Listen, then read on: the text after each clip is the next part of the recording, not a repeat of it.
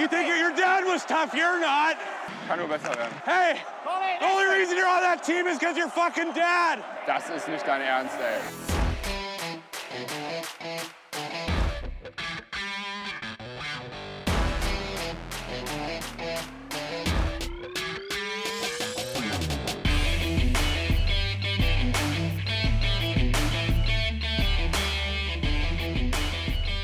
Donnerstagnachmittag 16 Uhr, es ist eine ungewohnte Zeit für einen Trash Talk, aber ähm, es hat auch einen ganz besonderen Grund. Ich bin ähm, heute zwar nicht allein hier, aber ich bin hier ohne Daniel und André, die beide noch arbeiten müssen. Dabei hab, dafür habe ich äh, Besuch oder einen Gast aus Frankfurt, nämlich den Philipp vom Podcast Bamble Hockey. Gude nach Frankfurt.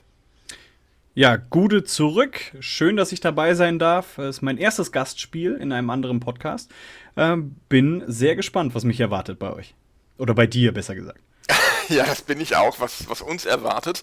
Nämlich mit unseren äh, Neuzugängen, die von den Frankfurt Lions gekommen sind. Darum bist du nämlich hier. Wir haben uns nämlich überlegt, es ist irgendwie blöd, wenn wir uns intern immer nur über unsere neuen Spieler unterhalten, obwohl wir die möglicherweise noch nie wirklich auf dem Eis gesehen haben. Und ähm, ja, deswegen haben wir dann gedacht, dann laden wir uns jemanden dazu ein, der dazu vielleicht mehr sagen kann. Und deshalb bist du hier. Schön, dass du da bist, Philipp. Äh, ja, dass ihr ähm, nichts zu den Spielern sagen könnt, lässt mich allein das schon äh, erahnen, äh, dass du gesagt hast, Frankfurt Lions. Äh, Junge, das sind wir seit elf Jahren nicht mehr. Die Löwen Frankfurt äh, seit dem 10.10.2010. Äh, Und ja, aber trotzdem, äh, ich werde da das eine oder andere zu sagen können, hoffe ich. Und äh, dann gucken wir einfach mal, was so, was, was so die nächste Zeit ergibt.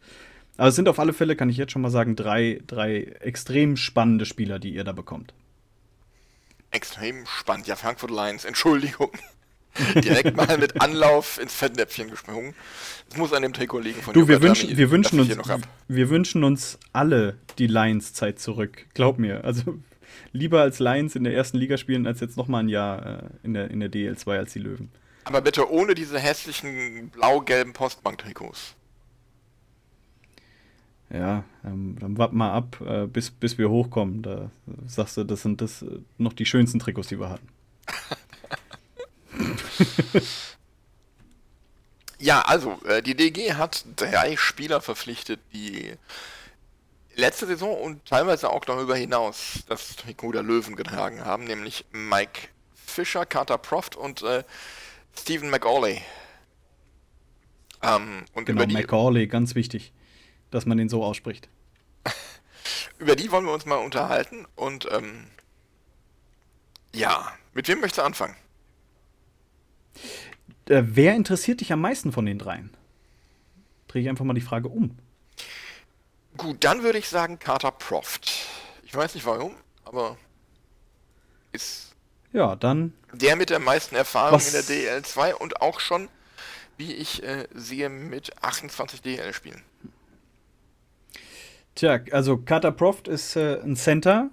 Zumindest hat er das äh, bei uns in, in Frankfurt gespielt. Ich glaube, wenn die Saison losgeht, müsste er 27 äh, Jahre alt sein. Der hat jetzt irgendwann Ende August äh, Geburtstag, also im besten, im besten Eishockey-Alter. Ähm, nicht sonderlich groß, 1,83, dafür relativ stämmig, äh, 95 Kilo. Ähm, hat für die Löwen 147 Spiele gemacht, dabei 102 Punkte. Also ähm, war, schon, war schon einer der, der besseren, äh, die wir hatten. Ähm, was ich bei Carter Proft sagen kann, ist, dass ich ihn als extrem guten Bully-Spieler in Erinnerung habe. Oder ja, das äh, zeigt auch seine Statistik 56,17% gewonnen. Das Ding ist allerdings, gefühlt gewinnt er mehr. Ähm, und zwar sage ich das, weil er vor allem am Ende des Spiels, wenn es drauf ankam, äh, wenn das Spiel eng war, du musstest noch ein Tor schießen oder, oder eine Führung über die Zeit bringen, dann wolltest du einen Spieler am Bullypunkt haben. Und das war Carter Proft. Äh, denn das ist so seine Time to Shine. Also da, ähm, den fand ich wirklich da überragend. Vielleicht kam mir es auch nur so vor, aber da hat er wirklich am Ende immer, immer gut äh, was rausgeholt. Ähm, sein sein Bully-Spiel ist dadurch geprägt, dass er halt immer einfach stumpf mit dem Oberkörper nach vorne geht. Ähm, das hat ihm in letzter Saison ein bisschen Probleme gemacht, weil das oft abgepfiffen wurde. Ähm, aber ich habe so immer auch das Gefühl, dass gerade gegen Ende des Spiels äh, die Schiedsrichter da so ein bisschen kulanter sind. Und deswegen gewinnt er einfach wahnsinnig viele Bullies ähm, fürs Team. Und ähm, ja, was so ein bisschen negativ bei ihm, äh, würde ich, würd ich sagen, ist, ist die Disziplin manchmal. Also ihr könnt euch jetzt schon drauf freuen, dass ihr euch einige Male an den Kopf fassen werdet und sagen, du Idiot, was hast denn da jetzt schon wieder gemacht? Also manchmal zieht er richtig dumme, dumme Strafen, auch in, in, in ungünstigen Momenten. Er hat zwar letztes Jahr nur 44 Strafminuten gehabt, aber ja, also da macht er einem manchmal wahnsinnig. Vielleicht legt er das noch ab, ähm, aber mit, mit diesen Aktionen hat er, würde ich mal sagen, den Löwen den einen oder anderen Punkt schon gekostet äh, in den vergangenen Saisons. Mhm. Ähm, ja, das ist ja was, wo er bei unserem Trainer schnell in Ungnade fallen kann, was Eiszeiten angeht. Harold Kreis ist ja bekannt dafür, dass ähm, er lieber möglichst ohne Strafe aus dem, aus dem Spiel geht. Ich glaube, das möchten die, die, die meisten Trainer. Also wirklich, der bringt dich halt auch als Fan zur Verzweiflung. Und mhm. da will ich gar nicht wissen, wie es im, wie es im Trainer geht. Aber ähm, ne, um es ein bisschen zu relativieren, es ist jetzt nicht so, dass er das in jedem Spiel drin hat. Ähm, aber es ist schon das eine oder andere Mal, wo du, wo du wirklich, wo du wirklich verzweifelst. Ähm, aus dem Grund, also man hätte ihn gerne noch in Frankfurt gesehen. Ähm, ganz klar, wenn man sich so ein bisschen, als, als der Abgang ähm, bekannt gegeben wurde, so ein bisschen umgehört hat oder in die Foren reingeschaut hat, ähm, da war so der Grundtenor, ja, es wäre cool gewesen, wenn er hier in Frankfurt geblieben wäre, weil er für die DL2 äh, wirklich ein Top-Spieler ist. Ähm, aber die wenigsten trauen ihm zu, dass er es wirklich in der DEL schafft. Und ähm, ich glaube, genauso sehe ich ihn als guten bis sehr guten Zweitligaspieler. Ähm, und in der DEL, boah, junge Kater, da musste, da musste ein bisschen was äh, noch, noch zulegen. Woran liegt das, dass du ihm das nicht so zutraust? Oder dass man ihm das generell nicht so zutraut? Einfach körperlich, ja, es ist halt, oder, oder? Ne, körperlich ist er eine Maschine. Also körperlich ist er wirklich äh, äh, super. Also der, sein ganzes Spiel ist auch körperlich geprägt. Ähm, aber man hat so manchmal das Gefühl, das war es dann auch schon. Ne? Also er hat jetzt nicht ein, ein übertrieben gutes Skillset, ähm, jetzt nicht so ein Auge, wo man sagen würde, oh, das, das, das ist super. Ähm, er hat ähm, was 39 Tore jetzt in, in, in den äh, fast 150 Spielen gemacht, was nicht schlecht ist. Ähm, aber ja, also man, ich kann es nicht ganz genau beschreiben. Es ist eher so ein Grundgefühl, dass man sagt, der in der DL, er wird es schwer haben. Aber er, ich meine, mit 27 Jahren dieses Angebot zu bekommen, ist natürlich, das muss er nutzen. Und vielleicht explodiert er ja, wenn er, wenn er die richtigen äh, Leute an seiner Seite hat. Richtige Leute an seiner Seite. Äh, mit wem hat er denn zusammengespielt in Frankfurt bei euch? Ähm, ja, mit zwei Spielern, die werden dir nichts sagen. Und zwar äh, meistens hat er mit, mit einem äh, Mike Fischer und mit einem Stephen McCauley zusammengespielt. Also, die drei haben tatsächlich. die drei haben tatsächlich des Öfteren äh, Reihe 1 äh, gebildet. Und ähm, da hat es ganz gut funktioniert, weil äh, die drei Spieler einfach komplett unterschiedliche Spielertypen sind. Carter Proft, der eher härtere, ne, der, der das Körperliche reinbringt, Mike Fischer der Schnelle und Stephen McCauley dann äh, derjenige mit dem, mit dem Pass oder mit dem Schuss. Ähm, also da funktionieren die drei perfekt zusammen ähm, oder, oder, oder, harmonieren wirklich gut.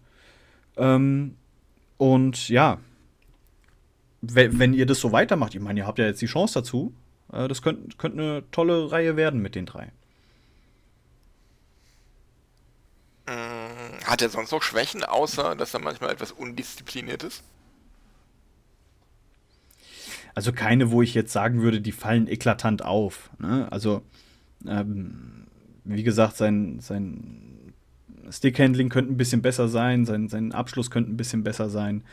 Ähm, aber es ist jetzt nichts da, wo ich sage, da ist er auf, in der Disziplin ist er eine komplett, äh, komplett Ausfall. Also das gar nicht.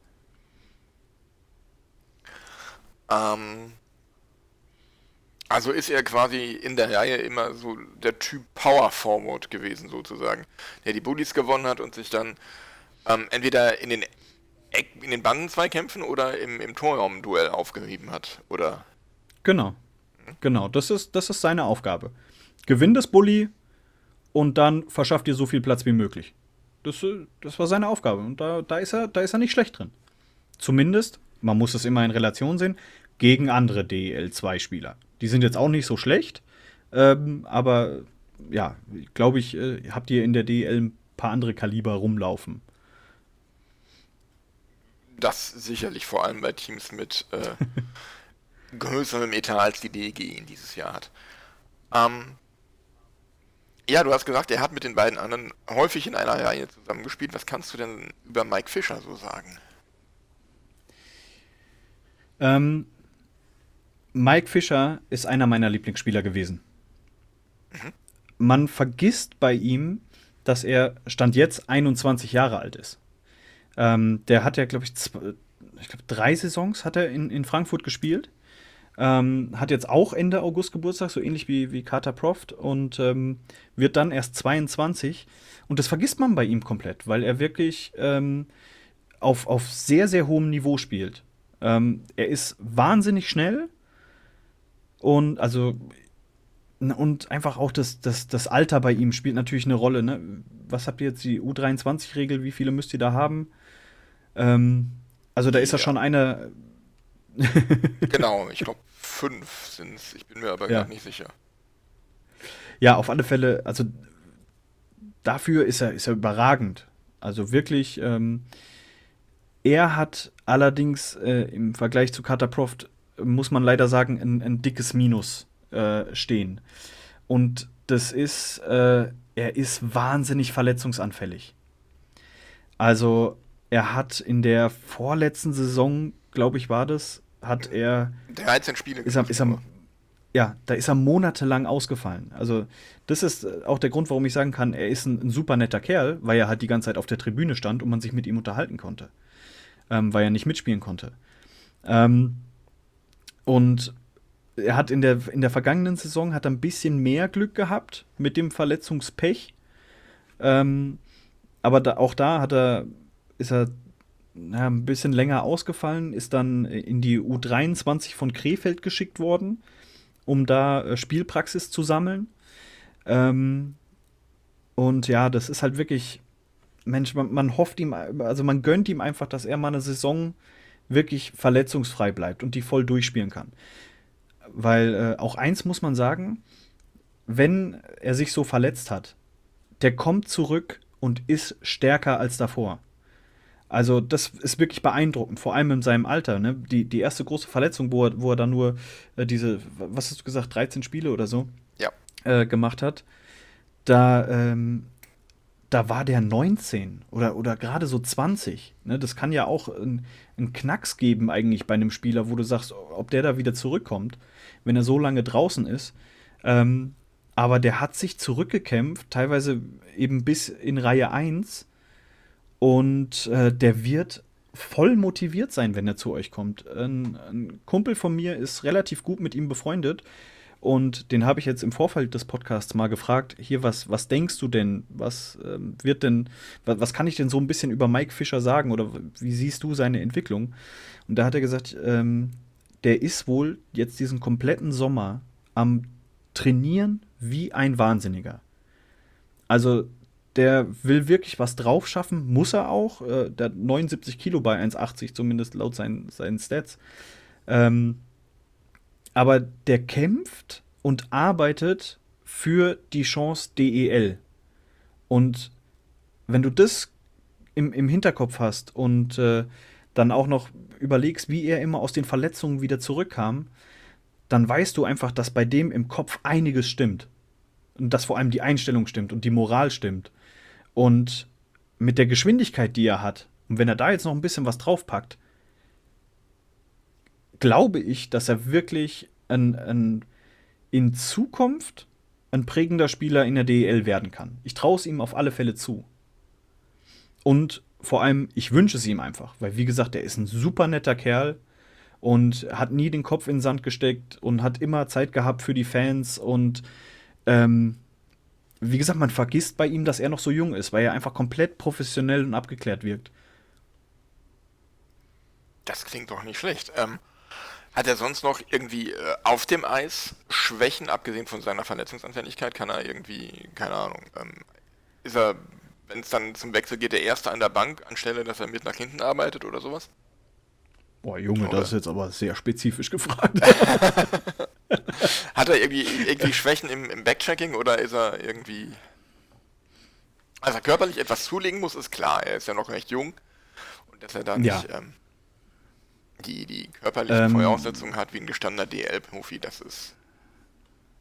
Klar. Es ist natürlich auch mit 22 Jahren, musst du sagen, konditionell vielleicht noch ein bisschen mehr, äh, dass er auch am Ende des Spiels noch mal da ist. Aber ansonsten, der Junge lässt halt jedes Spiel alles auf dem Eis. Also wirklich, selbst wenn das wenn das Spiel schlecht war, und bei Gott, ich kann dir von letzter Saison sagen, Fra in Frankfurt wurde schlechtes Eishockey teilweise gespielt.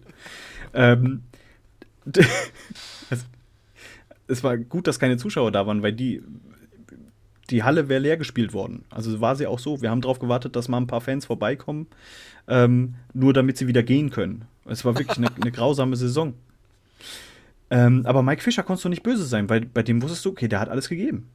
Und ähm, das wirklich ähm, ist, ist, beeindruckend. Der, wenn der vorne den Puck verliert, dann ist er der Erste wieder hinten.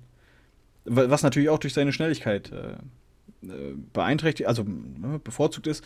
Aber ähm, ja, und, und wenn ihr wollt, dass der, dass der richtig durchstartet bei einem Spiel, äh, dann sagt ihr eurem Stadion-DJ, äh, der soll äh, Runaway von Bon Jovi spielen beim Warm-up. Denn ich weiß nicht, was dieses Lied in seinem Kopf auslöst, aber irgendwie scheint da so eine kleine Synapse durchzubrennen und dann, äh, und dann dreht er voll auf. Also die, dieses Lied, dieses Lied ist, äh, wird wahrscheinlich ewig mit Mike Fischer verbunden sein in Frankfurt. Ähm, okay. Der ist der, wirklich. Das, irgendwann, ähm, weil der DJ halt auch ein guter Freund von ihm ist, der hat es dann praktisch als seine eigene Torhymne gemacht. Wenn Mike Fischer ein Tor gemacht hat, dann lief Runaway von Bon Jovi. Und ja, und ich meine, man muss ja auch überlegen, Mike Fischer ist ja ausgebildet bei den Jungadlern Mannheim. Ja. Und ähm, das, das steht ja auch so ein bisschen für Qualität. Ne? Also, wenn man sieht, wen die da alles rausbringen, das ist schon ein guter Junge, der sich jetzt drei Jahre lang durch das Stahlbad zweite Liga gekämpft hat. Und, ähm, und jetzt vielleicht in der DEL wirklich, wirklich zum Zug kommen kann was du so über ihn erzählst, mit viel Einsatz und Vollgas nach vorne und dann auch wieder Vollgas nach hinten, das erinnert mich an einen Spieler, den die DEG vor einigen Jahren in der DEL hatte und der jetzt zuletzt die letzten Jahre auch in der DEL 2 gespielt hat für äh, Bietigheim, Bietigheim äh, nämlich Alexander Palbisch. Ähm, wenn auch der inzwischen ein bisschen älter ist, natürlich. Ähm, ich ich kenne Bietigheim nicht, was ist das? Was okay. Ist Okay. Dieses Bietigheim. Das ist da so ein Vorort von Stuttgart. Bei Junge, Hügelsheim, haben die uns fertig ich. gemacht. Bei Hügelsheim. Die, die haben uns fertig gemacht in den Playoffs, das kannst du dir nicht vorstellen. Das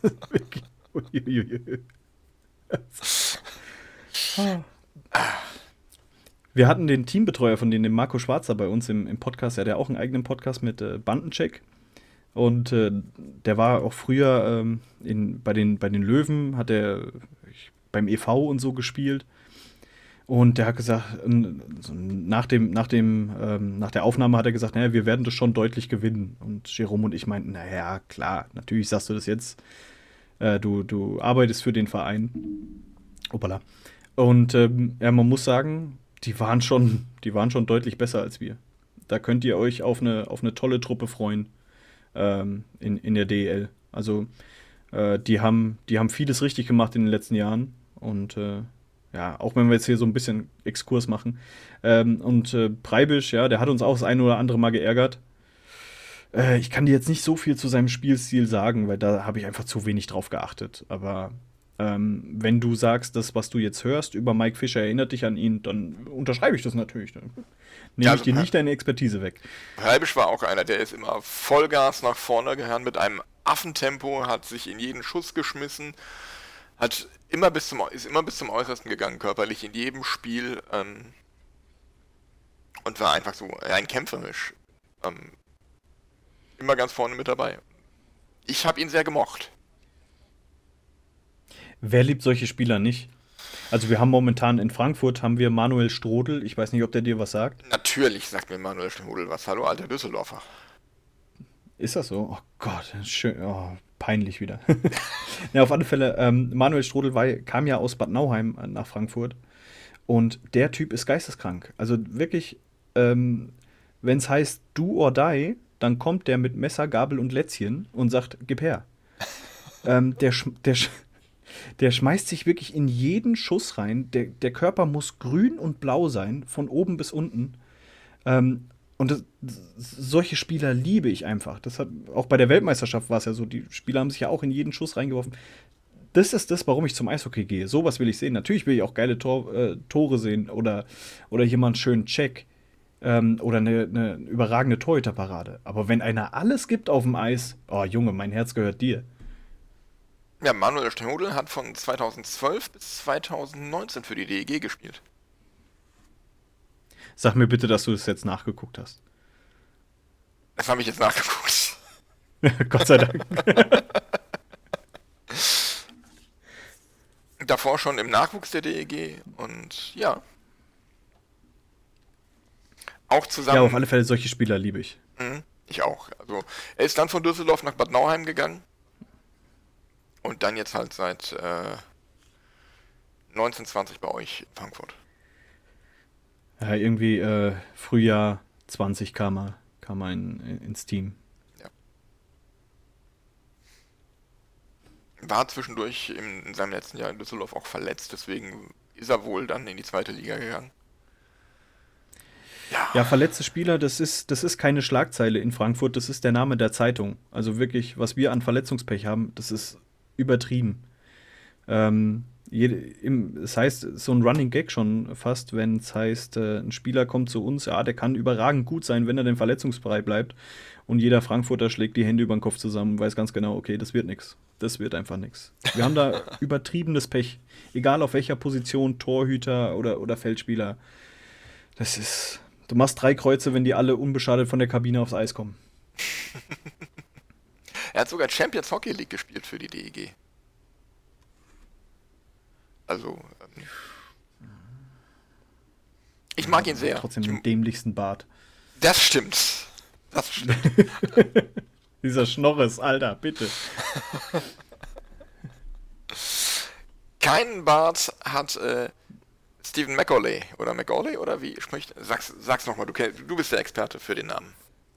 Stephen McCauley. McCauley. also so wie bei Macaulay Culkin. okay. Ähm, jo, Steven ist, äh, um den Nachnamen hier mal auszusparen, äh, der ist Center, der ist, ist 29. Ich würde sagen, es ist praktisch seine letzte Chance, äh, mal in die, in die DEL zu gehen. Ähm, der war letztes Jahr Topscorer der Löwen. Auch wenn es offiziell auf dem Papier war es äh, Kale Kardashian. Aber der hat von seinen, äh, was weiß ich, wie vielen Toren hat der die meisten für Weißwasser noch erzielt äh, bevor er dann nach Frankfurt kam. Also eigentlich der, der Topscorer ähm, der Löwen ist eben Stephen McCauley. Ähm, Jerome und ich haben in einer Folge von unserem Bamble Hockey Podcast so den, den, unsere Spieler der Saison gewählt. Ähm, und da war meine Stimme bei Stephen McCauley, weil er einfach äh, tatsächlich der, der mit Abstand beste Spieler war, den wir hatten. Ähm, er ist der beste Bully-Spieler der Löwen. Das fällt nicht so auf wie bei Carter Proft, weil Carter Proft eben am Ende die wichtigen nimmt. Oder gefühlt immer die wichtigen nimmt. Äh, aber von den Statistiken her ist, ist Stephen McCauley deutlich besser. Ähm, er war in der Saison davor insgesamt der sechs beste Scorer äh, der Löwen. Ähm, die letzte Saison ist nicht so ganz aussagekräftig, was, was Punkte angeht, weil, wie ich schon gesagt habe, Frankfurt einfach über die komplette Saison hinweg nicht so gut war. Ähm, und deswegen äh, kann man so, bringt es nichts, wenn man jetzt auf seine, seine Punktestatistik 2021 äh, guckt, ähm, weil da einfach das Team nicht so richtig funktioniert hat. Ähm, er harmoniert ganz gut mit Carter Proft. Ähm, Habe ja auch schon gesagt, also die beiden haben fast ständig in einer Reihe gespielt und Mike Fischer ist so des Öfteren mit dazugekommen.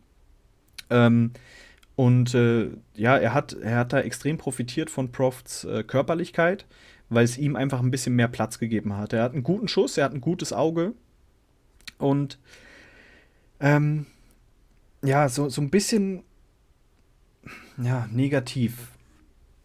Also, wie, wie sage ich das jetzt? Er hat in den zwei Saisons, die er bei uns war, hat er mal ein überragendes Fünf-Punkte-Spiel gehabt, äh, bei einem 7 zu 1 Sieg gegen Ravensburg. Aber dass er jetzt so der, der absolute Matchwinner ist oder überragende Topleistungen bringt, das macht er eigentlich sehr, sehr selten. Er ist immer auf dem Eis, also du, du nimmst wahr, dass er da ist und der ist auch präsent. Ähm, aber es ist jetzt nicht so, dass du sagst, der, der reißt jetzt das Spiel an sich. Was ihn nicht davon abhält, dass er dann trotzdem noch irgendwie ein oder zwei Tore macht äh, gegen Ende des Spiels. Ähm, aber also er, er dosiert das schon sehr gut, sein Spiel. Kannst du mir da folgen, was ich damit meine? Ja, das kann ich durchaus. Ja.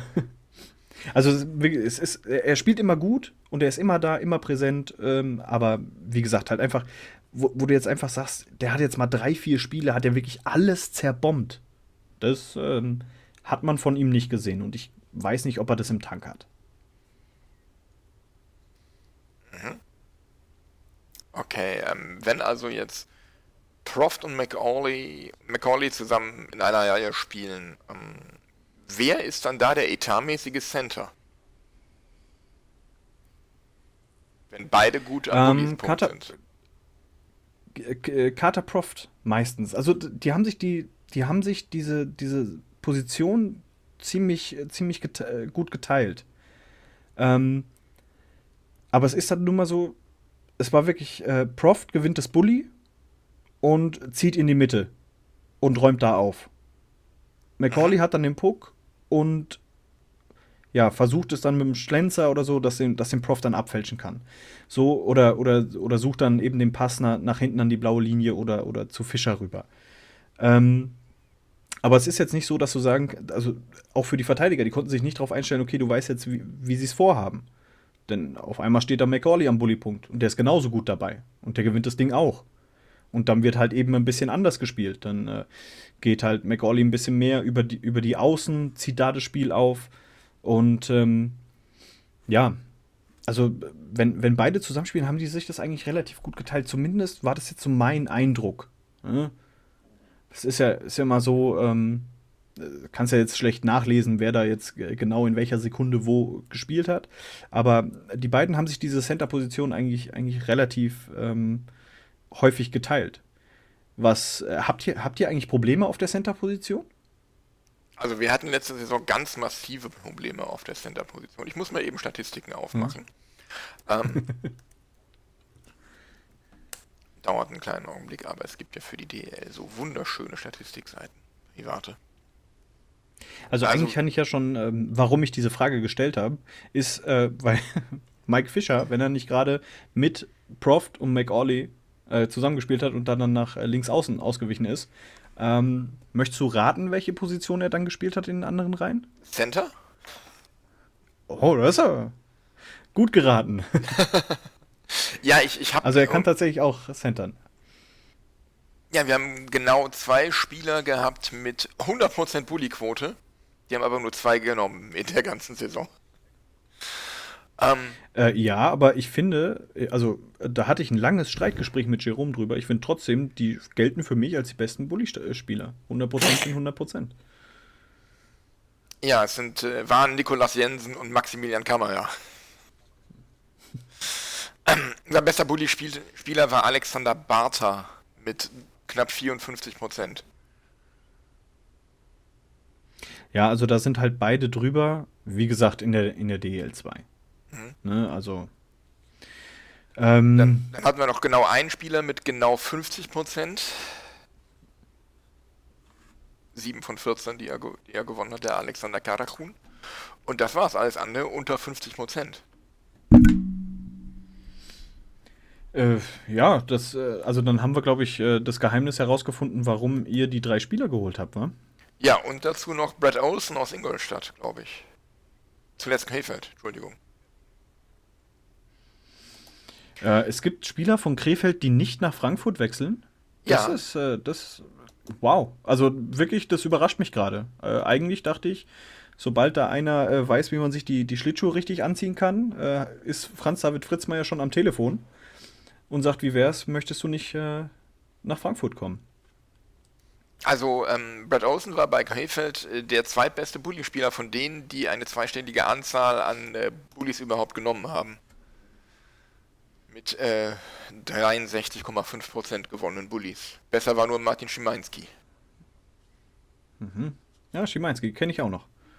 Also, ähm, ja, ich glaube, wir haben sehr viel Augenmerk auf äh, Bullies gelegt bei unseren Verpflichtungen. Und sind jetzt sehr centerlastig aufgestellt. Mit 1, 2, 3, 4, 5, 6, 7, 8, 9 Stürmern, die theoretisch Center spielen könnten, laut Elite Prospect. Also bei Mike Fischer muss man halt sagen, ne, also seine, seine, wirklich seine Paraderolle ist allein schon durch seine Schnelligkeit wirklich links außen. Ähm, aber wie gesagt, er kann es halt eben auch. Ähm, ich habe jetzt auch mal äh, gedacht, komm, ich mache mal auch mal eine Statistik auf.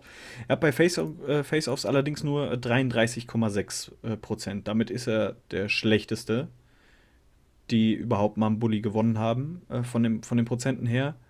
Aber ähm, ja, das war nicht seine Aufgabe bei uns, muss man sagen. Ne, da hat er andere bei sich gehabt. Das war dann mal, wenn er, wenn er in drei, Reihe 3 oder 4 ähm, durchgerutscht ist, dann, dann hat er da mal ähm, auch die, die Bullies genommen, aber ansonsten hat er andere an seiner Seite gehabt, die das deutlich besser können. Na, und ähm, Stephen McCauley 57,24 Prozent, damit sogar noch besser als Martin Buchwieser und dann drittbester Wert mit 0, Wert äh, schlechter ist dann Carter Prof gewesen. Und äh, ja, Na, das, das also lässt die sich können doch, das. Das lässt doch hoffen. Ähm, was glaubst du, wer von den dreien wird es am schwersten haben, sich in der DEL irgendwie durchzusetzen? Wenn überhaupt.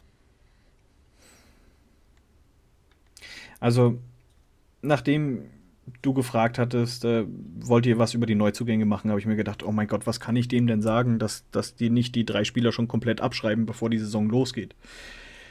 Ähm, weil ich mich bei allen drei schwer tue, sie in der DEL zu sehen. Wie gesagt, bei Mike Fischer ist es rein ein Problem, hält sein Körper durch.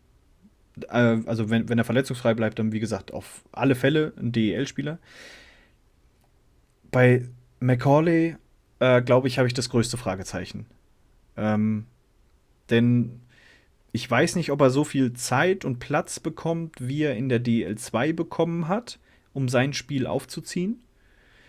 Ähm, und äh, deswegen, ja, also es ist jetzt auch nichts dabei gewesen, wo man jetzt sagt, da ist er absolut überragend, sondern er ist einfach ähm, ja, ein Allrounder, ja, mit vielleicht ein bisschen besseren Werten bei Schüssen und, und, und Auge.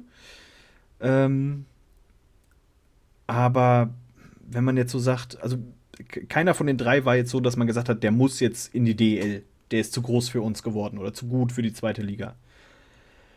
Ähm, allerdings, wie ich es ja schon gesagt habe, es sind alle drei sind menschlich und von der Einstellung her einfach überragend. Deswegen, man gönnt es jedem von den dreien. Das auf alle Fälle ist jetzt keiner dabei, wo man sagt, ja, geh jetzt du mal schön in die DL, in, in ein, zwei Jahren sehen wir dich wieder. Äh, und dann bist du der, der große Junge, der mal, der mal höherklassig gespielt hat. Das auf gar keinen Fall. Also man ist keinem von dem böse. Ähm, man kann es verstehen, aber man, man traut es ihnen nicht so ganz zu, noch nicht. Im Falle von Mike Fischer. Und bei den anderen beiden kann es natürlich sein, wenn die, wenn die die Nebenmänner bekommen oder auch ein anderes Coaching, ähm, dass sie dann vielleicht explodieren. Ähm, die, die wenigsten eurer Hörer werden wahrscheinlich mit dem Frankfurter Eishockey bewandert sein. Äh, da ist es einfach so, wir hatten innerhalb, also wir hatten vor zwei Jahren den Trainer Matti Tillikainen, der unglaubliche Anlaufschwierigkeiten hatte, ähm, bei uns äh, ein System zu finden.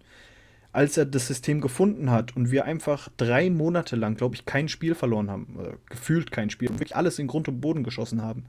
Ähm, als er das System endlich gefunden hat, hat er ein Angebot bekommen aus der ersten finnischen Liga und natürlich hat er das angenommen und war dann weg. Dann musstest du mit, äh, dann hattest du einen neuen Trainer mit Olli Salo, der die Mannschaft überhaupt nicht in den Griff bekommen hat, wo alles drunter und drüber ging, wo wir wirklich schlechtes, schlechtes Eishockey gespielt haben. Ähm, der ist so im Dezember, glaube ich, entlassen worden, nachdem wir ein Derby gegen Kassel wirklich holla, also richtig eine geklatscht bekommen haben. Ähm, und danach hat halt Franz David Fritzmeier das, das äh, Training übernommen. Das heißt, alle drei Spieler mussten sich jetzt innerhalb von kürzester Zeit auf drei Philosophien und, und, und, und Trainer ähm, einstellen. Und vielleicht war es auch das so ein bisschen der Grund, warum, warum jetzt der ein oder andere nicht DEL-Niveau gezeigt hat. Und äh, ich hoffe, dass sich das bei euch einfach ändert.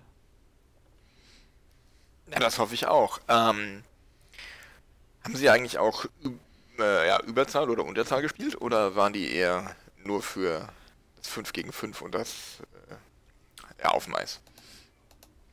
Ähm, nee, Stephen McCauley, unser bester äh, Powerplay-Torschütze äh, mit fünf Treffern.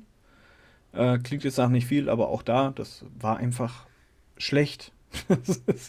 oh Gott, ich, ich, wirklich, ich liebe die Löwen von ganzem Herzen. Ich möchte da nicht so schlecht drüber reden, aber diese letzte Saison hat so viel in mir zerstört. du hast die Chance aufzusteigen und du fährst das, du fährst nicht mal an der Ausfahrt vorbei in, in Richtung Aufstieg, sondern du fährst genau in die Wand daneben. Also, so hat sich das angefühlt. Einmal das Schild mitgenommen. Ähm, alles mitgenommen. Also alles. Äh, und dann ausgestiegen, Feuerzeug dran gehalten und den Brand gesetzt. Also das war so die, die Saison, die wir hatten. Das äh, könnt ihr erfolgsverwöhnten Düsseldorfer ja gar nicht nachvollziehen, wie sowas ist. Genau, achtmal Meister, richtig. Ja, ja. ja wir, wir sind äh, Meister aller Klassen. Wir haben ja äh, die ersten vier Ligen alle gewonnen. Egal, ich schweife ja, schon wieder weiß, ab. Ich weiß, ich ähm, weiß. Es, es tut mir leid. Ähm, nee, aber Macaulay ist, ist wirklich, also im, im Überzahl sehr stark. Ähm, in, in Unterzahl war, ich glaube, häufig, also Proft war äh, deutlich häufiger bei, bei den Unterzahlspielen mit dabei. Ähm, einfach weil er, weil er dann vor dem Tor ein bisschen, bisschen äh, wegschieben konnte, wenn da, äh, wenn da ein, ein, großer Center davor stand. Ähm, wenn er nicht gerade selber auf der Strafbank saß. Ähm, aber ja, ich würde sagen, also Macaulay kann man, kann man gut benutzen im, im, im Powerplay. Bei Mike Fischer, äh, da müsste ich mir jetzt einfach irgendwas zusammenreiben. Da kann ich keine, keine richtige Aussage treffen dazu. Was, was würdest du sagen, wer von den dreien hat den besten Schuss? Macaulay. Macaulay. Definitiv Macaulay. Der hat, äh, der hat ein, ein, gutes Auge, hat auch ein paar schöne Tore dabei gehabt. Ähm, ja. Ja, ähm, glaubst du, einer von denen hätte das Zeug in Düsseldorf vielleicht Publikumsliebling zu werden? Ich meine, er hat's, würde es sehr schwer haben, weil wir haben immer noch einen Marc Zanetti da, der nach Siegen gerne mal seinen gesamten Astralkörper mit Schmackes gegen die Bande pfeffert beim Feiern, aber ähm, hätte da jemand Potenzial zu? Es kommt drauf an. Also, wenn jetzt, wenn jetzt Mike Fischer die nächsten zehn Jahre bei euch bleibt, dann wird das definitiv.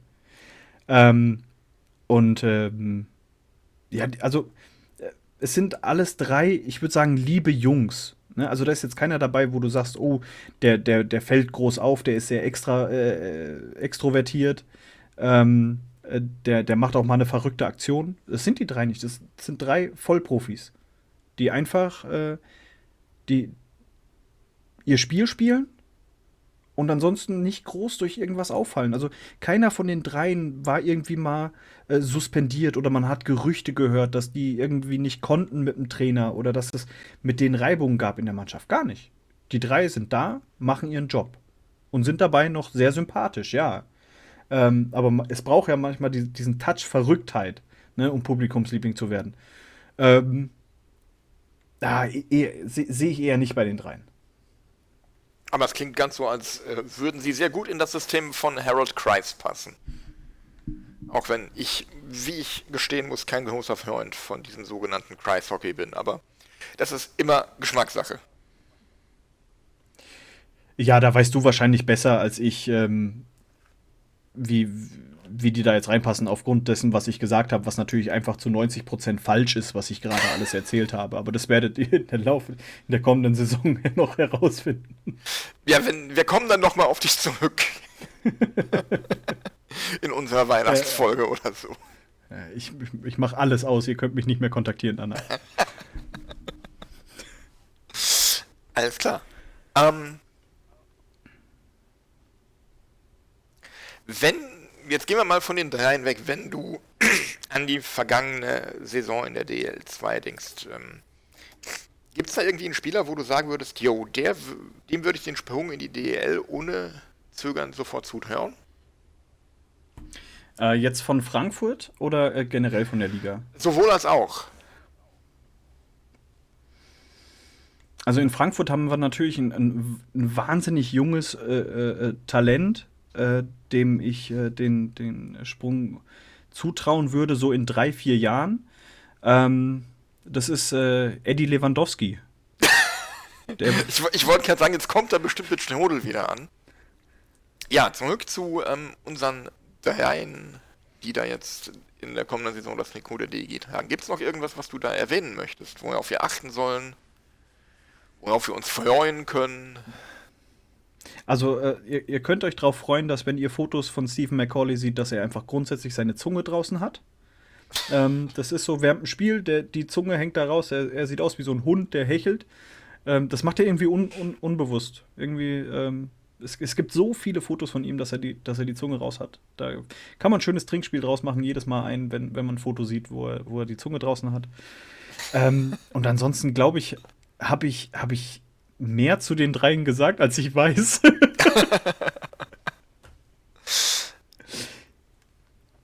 Gut, Fragen ähm, habe ich. Nee, aber tatsächlich. Ja. Äh, einfach, einfach, ihr, ihr, könnt euch wirklich auf drei Spieler freuen, die alles geben. Und ähm, wie gesagt, vielleicht habt ihr in Mike Fischer einen kommenden guten bis sehr guten DEL-Spieler.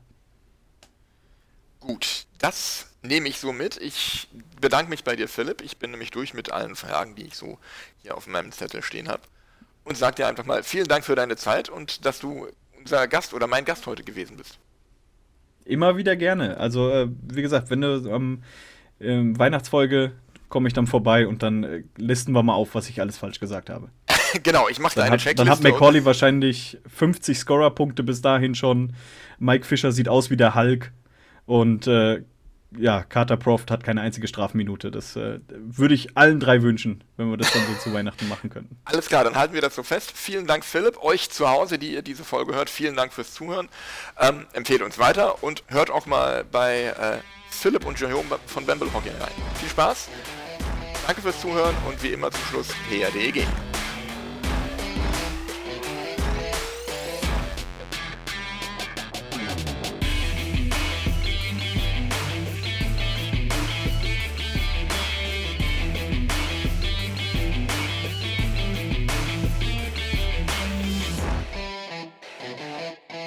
It's a fucking complet scandal. I'm